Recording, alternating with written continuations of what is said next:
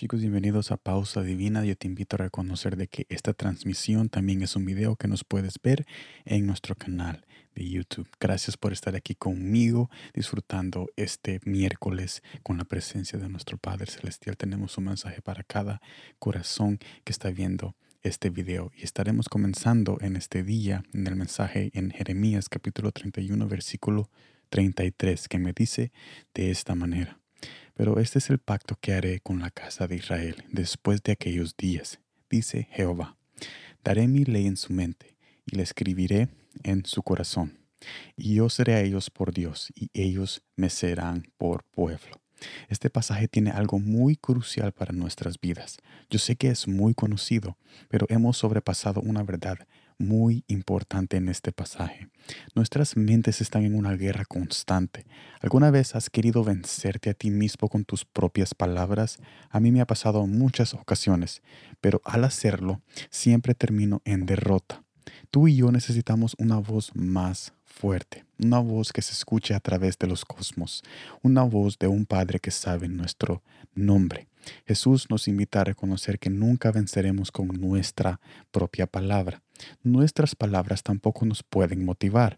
Cuando digo esto me refiero en la manera que bloqueamos la verdad para incitar un deseo falso, creando la sensación de motivación pero en realidad escondemos lo más importante que es nuestra condición interna. En otras palabras, este término es cuando nosotros deseamos algo, sabemos que lo que deseamos no lo vamos a conseguir, pero bloqueamos todas las cosas que en verdaderamente son importantes de reconocer para llegar a ese deseo, para nosotros tener ese, esa motivación para llegar a donde nosotros queremos llegar. Pero Jesús nos invita a que no hagamos eso y que no tratemos de motivarnos de una manera falsa, escondiendo la realidad de las cosas, sino que Él nos invita a poner esas realidades en toda plena luz y reconociendo de que Él nos ayudará a ir a cada obstáculo.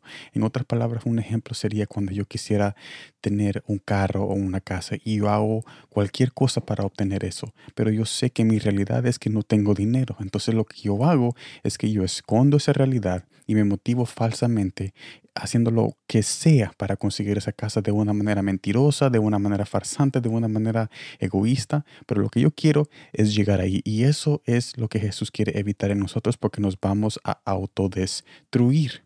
Solo las palabras de Jesús nos ayudan a aceptar los peores momentos y siempre estar de pie. Nos ayuda a vivir la vida de verdad en una manera a plena luz donde nosotros ponemos los obstáculos enfrente de nosotros y no tratamos de esquivarlos o compensar con otras cosas para no pasar por ese obstáculo, porque Jesús quiere que reconozcamos nuestras dificultades con Él para poder tener la victoria cuando Él nos ayuda a pasar esas dificultades. Nos ayuda a vivir la verdad de la vida aunque duela, porque sus palabras nos sostienen. Pon sus palabras en tu mente y invita a Jesús como tu Dios eterno, porque más que un Dios lejano, Él está más cerca de lo que tú piensas. Énfasis en la palabra pensar. Tenemos que poner la palabra de Dios en nuestros corazones y mente, tal como Él había dicho en este pasaje que nos invita a hacer, porque solamente así nos vamos a poder vencer a nosotros mismos y a otras personas que quieren poner palabras destructoras en nuestras mentes. Jesús es nuestra primera y última palabra en esta vida y aunque tú digas que ya todo terminó, no es así, porque Él tiene la última palabra y Él quiere hacer algo nuevo en tu familia, en tu hogar y en tu matrimonio. Jesús es nuestra palabra de victoria también cuando nosotros ponemos sus palabras en nuestras mentes, nosotros dejamos de que su victoria fluya a través de nosotros y después vemos los resultados que jamás habíamos pensado esperar, sino ser que habíamos puesto sus palabras en nuestras mentes y le obedecemos y doblamos nuestra voluntad para hacer lo que Él quiere que hagamos para poder ver su gloria en cada que nosotros damos. Gracias por estar aquí en esta transmisión. Nos vemos mañana en el nuevo video y en el nuevo mensaje. Y como siempre, gracias por el tiempo.